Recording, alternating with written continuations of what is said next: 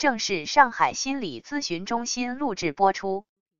正念与觉知，禅坐对峙我们的快速，我们的不安，我们不停的忙碌。禅坐提供空间或场地，让不安可能发挥效用，可能有地方容他不安，可能因不安而放松。如果我们不去干涉不安，不安就只是空间的一部分。我们不去控制或攻击无济于事的欲望。禅坐并非试图使心达到催眠状态或制造安适感，是心安住的企图，反映出一种匮乏的心态，追求心的平静，即是在防御心的不平静。这意味着有一种不断的偏执与限制感。我们感到需要谨防突发的激情或愤怒可能将我们征服，使我们失去控制。这种防卫过程使心受到局限。使他无法无条件的敞开接纳。相反地，禅坐应该反映出一种富足的心态，那表示心中所产生的一切皆可为我们所用。因此，如果我们提供不安足够的空间，让不安在其中发挥作用，然后能量就会停止骚动，因为基本上它可以信任自己。禅坐是将一头躁动不安的牛放到一片广阔肥沃的草原上。牛在草原上可能一时静不下来，但是到了某一阶段，因为有偌大的空间，不安显得无足轻重了。因此，牛一直吃草，吃草，终于轻松平静的睡着了。注意到不安的存在并认同它，需要正念。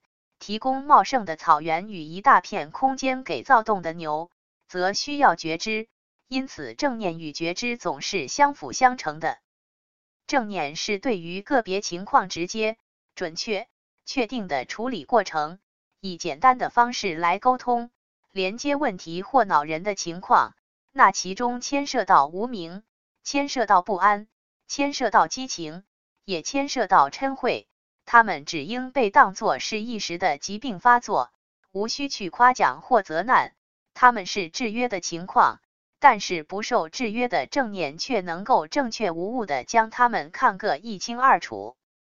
正念像一架显微镜，对我们透过它观察的细菌而言，显微镜既非防卫性质与非攻击性质的武器，它只是使存在的东西清楚的显现而已。正念无需参考过去或未来，它全然存在于当下。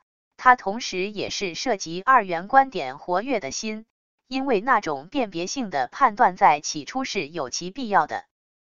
觉知是看见正念所发现之物，我们无需刻意去除或保留心中的东西。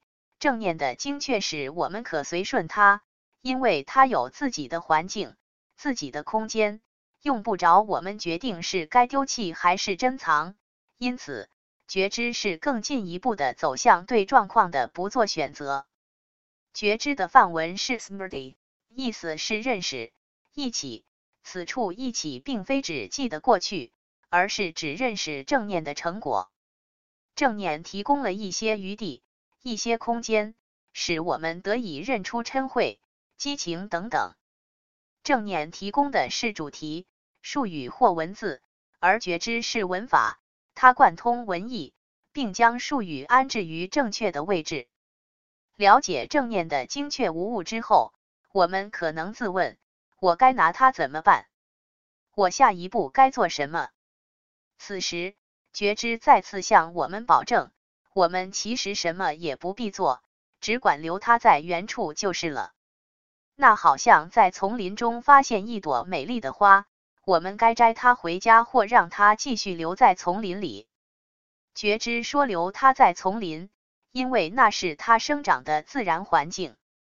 因此，觉知是不去攀援正念之所发现，而正念即是精确性，直见事物的本貌。正念是觉知的前驱，我们对准情况打一下闪光灯。然后让那分专注摄入觉知，因此正念配以觉知，使我们能接受生活情况的原貌。